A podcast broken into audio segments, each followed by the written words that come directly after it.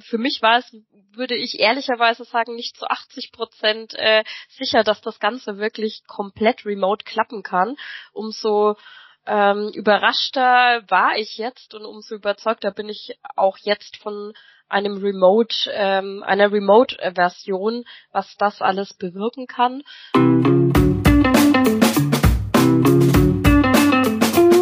Herzlich willkommen beim Podcast von Management Partner. Dem Podcast für Entscheider und Gestalter in der Wirtschaft.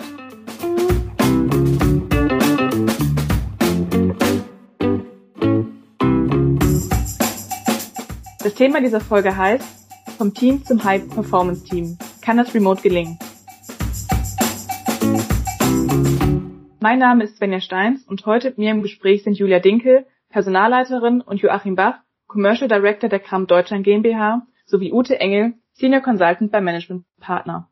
Herzlich willkommen zusammen. Joachim, schön, dass du heute bei uns bist. Ähm, magst du direkt mal kurz anfangen und die Kram GmbH für unsere Zuhörer einmal kurz vorstellen? Ja, hallo Svenja, auch von meiner Seite. Selbstverständlich mache ich das gerne. Die Kramp GmbH hat ihren Sitz im oberfränkischen Strullendorf, was in der Nähe von Bamberg ist. Insgesamt gehören wir zur international tätigen Kramp-Gruppe und wir sind ein Großhandelsunternehmen, das sich in den Bereichen Landtechnik, Baumaschinentechnik und Forst und Garten seinen Schwerpunkt hat. Wir beschäftigen in Strullendorf circa 480 Mitarbeiter und vertreiben in unserem gesamten Sortiment über 500.000 Produkte. Klasse, vielen, vielen Dank. Jetzt haben wir alle schon mal ähm, einen guten Eindruck bekommen, äh, was Kramp überhaupt macht.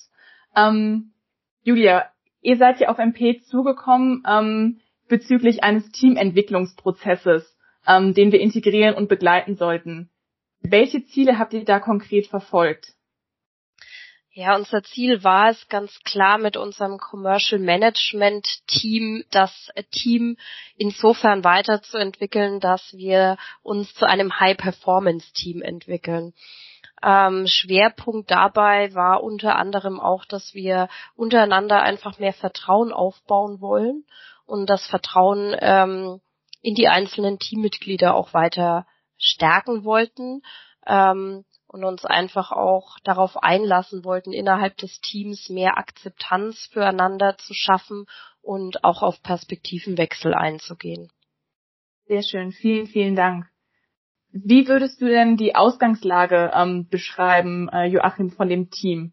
Ja, als Ausgangslage hatten wir vor uns, dass wir doch erkennen mussten, dass wir an verschiedenen Stellen, teilweise auch personenbedingt, mit Lagerbildungen konfrontiert waren.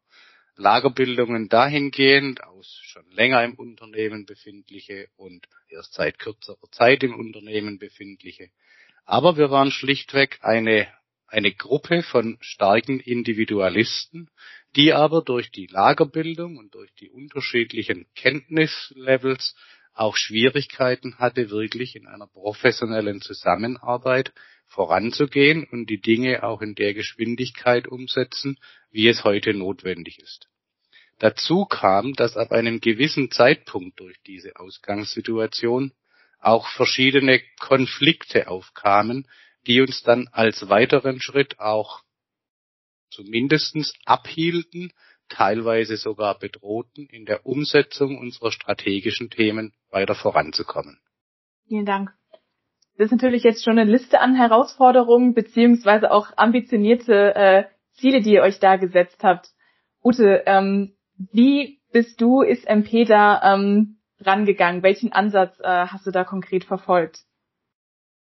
Ja, das war natürlich ganz spannend. Äh, ich habe neben dem Briefing von äh, meinen beiden Auftraggebern Joachim und Julia äh, als zweite Maßnahme erst einmal Interviews, Einzelinterviews mit jedem Teilnehmer aus diesem Management-Team geführt, um mir ein Bild zu machen und auch die ganz individuelle Sicht auf was ist im Team los, was sind meine eigenen Ambitionen, wo sehe ich Herausforderungen und das so für mich gesammelt meine beraterischen Hypothesen daraus gebildet und die auch ganz ganz deutlich, ganz klar, ganz transparent im Team geteilt und daraus haben wir zusammen ähm, einen Weg gebaut, der dann Schritt für Schritt äh, sich entwickelt hat. Also es ging nicht darum, gleich, ich sag mal, fünf Module zu wissen und genau, wann man geht von A nach B, nach C, nach D, sondern Schritt für Schritt zu gucken, was sind die Kernthemen und wie löst man die. Das war der erste Schritt.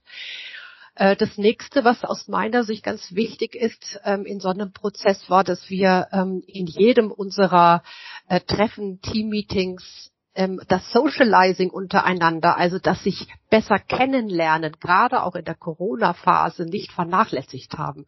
Also so konnten sich die Teamteilnehmer, die sich zwar kannten, aber aus meiner Sicht gar nicht so gut verstanden haben, die Perspektiven, die des anderen gar nicht so gut angenommen haben, ihre Unterschiedlichkeit auch nicht optimal genutzt haben, um zu einem High-Performance-Team zu werden, muss man das können, um das zu forcieren.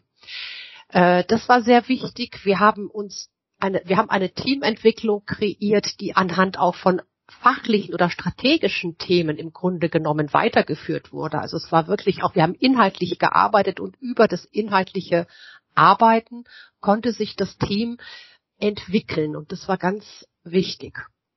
Vielleicht noch ein Baustein, der hier besonders war. Wir haben festgestellt, dass sich das Team ja mit ähm, unterschiedlichen Perspektiven beschäftigen sollte und dafür haben wir das Job Shadowing eingeführt was sozusagen immer ein Sparring zwischen zwei Personen, die sich für eine gewisse Zeit verabreden und man geht mal so einen halben Tag mit dem anderen in seinen beruflichen Alltag als Shadow, also als Schatten und greift nicht in den Alltag ein, sondern versucht zu verstehen, wie arbeitet diese Person, was ist äh, auch die Sichtweise, die äh, eine andere Führungskraft in dem Team vertritt, das einfach festzustellen und sich nachher auch ein Feedback zu holen und abzugeben.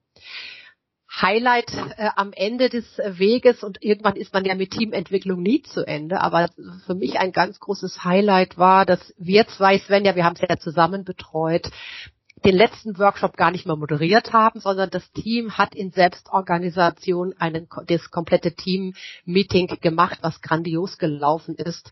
Und es zeigt, ähm, dass am Ende ein Team in der Selbstorganisation landen kann, auch mit der Motivation, die es dazu braucht.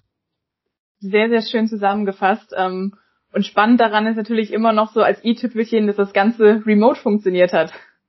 War natürlich dann auch nochmal äh, die besondere Herausforderung, die aber das Team ja wirklich ja. Ähm, ganz, ganz toll gemeistert hat.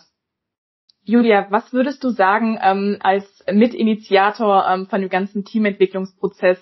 Was hast du ähm, so für dich beziehungsweise fürs Team jetzt nochmal äh, mitnehmen können? Wo würdest du sagen, lag jetzt ganz konkret der Nutzen von diesem ganzen Prozess? Ja, also darüber hinaus, dass sich das Team einfach als gesamtes Team sehr weiterentwickelt hat, ist es für mich sehr deutlich geworden, wie sich auch die Zusammenarbeit unter den Teammitgliedern verbessert hat. Wie Ute angesprochen hat, durch das äh, Job-Shadowing, durch die ähm, ja durch das gestiegene Verständnis füreinander und auch für den Aufgabenbereich jedes anderen äh, konnte ich wirklich auch von der Außenperspektive deutlich feststellen, dass die Zusammenarbeit ähm, sich vertieft hat, verbessert ist, mehr Akzeptanz, mehr Verständnis füreinander da ist. Und ich spüre das auch in der Teamzusammenarbeit, dass das dann auch in eine höhere Motivation einfach resultiert. Was ich zum Beispiel auch, wie Ute auch angesprochen hat, wirklich ganz deutlich an dem letzten Workshop ähm, feststellen konnte, wie motiviert und selbstorganisiert das Team da vorgegangen ist. Klasse. Äh, Joachim, was würdest du sagen? Ähm wo liegt der größte Nutzen jetzt so ein bisschen rückblickend betrachtet in dem Teamentwicklungsprozess, den ihr jetzt durchgemacht habt? Ja, also rückblickend betrachtet ist es aus meiner Sicht hauptsächlich zwei Themen. Das eine ist die, die wirklich entwickelte Vertrauenskultur der einzelnen Kolleginnen und Kollegen zueinander und daraus resultierend auch wirklich das, äh, was auch gerade schon gesagt wurde, die Themen vom Team heraus A, selbst in Angriff genommen werden und vor allen Dingen dann auch selbst zumindest Entscheidungsvorlagen, aber auch viele äh, Managemententscheidungen stattgefunden haben. Und das führe ich auch hauptsächlich darauf zurück, auf den ersten Punkt der Schaffung der Vertrauenskultur. War es vorher noch oft ein Beäugen gegenseitig, kann der oder die das überhaupt wissen, So hat sich in dem ganzen Prozess die Betrachtungsweise und die Perspektive gewandelt, dass nun mal auch andere Ansichten, neue Ideen, neue Ansätze bringen.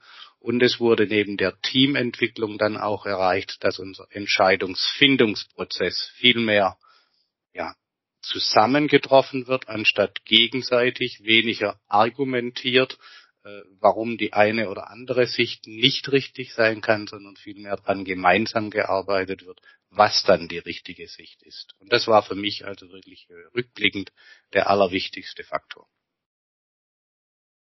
Sehr schön. Ja, Vertrauen ist am Ende des Tages wieder die Basis für alles, ähm, wenn ich es mal kurz so zusammenfassen würde. Ähm, Ute, was würdest du so als kurzes und knackiges Fazit von dem Ganzen ziehen? Naja, wir haben ja die äh, unseren Podcast mit dem Titel versehen, kann das Remote gelingen, ne? vom Team zum High-Performance-Team. Und äh, ganz ernsthaft, ich hätte vielleicht zu 80 Prozent Ja gesagt und heute kann ich zu 100 Prozent oder mehr als 100 Prozent Ja sagen. Und da äh, ist es extrem wichtig, dass mit der gleichen, wenn sogar nicht noch sogar noch mit einer höheren Aufmerksamkeit der emotionalen Themen äh, zu machen. Also viel geben, man kriegt auch viel zurück und es kann sehr wohl sehr gut remote gelingen. Das ist mein Fazit. Super. Habt ihr beiden noch was hinzuzufügen? Ja, dem kann ich mich erstens nur ähm, anschließen. Ähm, für mich war es, würde ich ehrlicherweise sagen, nicht zu 80 Prozent äh, sicher, dass das Ganze wirklich komplett remote klappen kann. Umso ähm, überraschter war ich jetzt und umso überzeugter bin ich auch jetzt von einem Remote, ähm, einer Remote-Version, was das alles bewirken kann. Und äh, als weiteres Fazit möchte ich mich auch nochmal hier bedanken für die sehr gute Zusammenarbeit mit Managementpartnern, die diese ganze Teamentwicklung wirklich ähm, zu einem ganz schönen, tollen, lehrreichen Prozess werden lassen hat. Ja, also auch von meiner Seite, ähm, ob ich bei Beginn der gemeinsamen Reise, ähm, das so um den Dreh herum war, als die ganze Remote-Zusammenarbeit begonnen hat, zu 100 Prozent äh, schon ausgesagt hätte, das ist doch kein Unterschied. Glaube ich nicht. Heute kann ich das nur so sagen. Es war definitiv kein Unterschied. Es war teilweise vielleicht sogar tatsächlich eine viel höhere Aufmerksamkeit da und es wurde viel effizienter und effektiver gearbeitet. Das wiederum führt mich auch dazu, dass es mit Sicherheit nur deshalb so gut funktioniert hat, weil wir auch ja zwei sehr gute von Managementpartner äh, beschäftigte äh, Mitstreiterinnen an Bord hatten, äh, denn das war auch ein Learning. Remote Meeting und Remote Meeting ist eben nicht gleich. Ähm, mhm. Es bedarf schon einer großen Organisation, einer großen, auch konsequent äh, im, im Agenda erstellen und dann auch Agenda halten. Deshalb auch von meiner Seite äh, herzlichen Dank an euch und an Managementpartner nochmal zu dem Ergebnis, das wir erreicht haben. Das haben wir gerne gemacht, Svenja, oder? Immer wieder gerne. Absolut. Vielen, vielen Dank an euch alle drei ähm, für dieses gute Gespräch, für das nette Gespräch. Ja, das war der Podcast ähm, vom Team zum High Performance Team. Kann das Remote gelingen? Danke fürs Zuhören. Sie finden weitere Infos und Links sowie alle Kontaktdaten in den Show Notes. Bis zur nächsten Folge. Bleiben Sie munter. Ihr Team von Management Partner.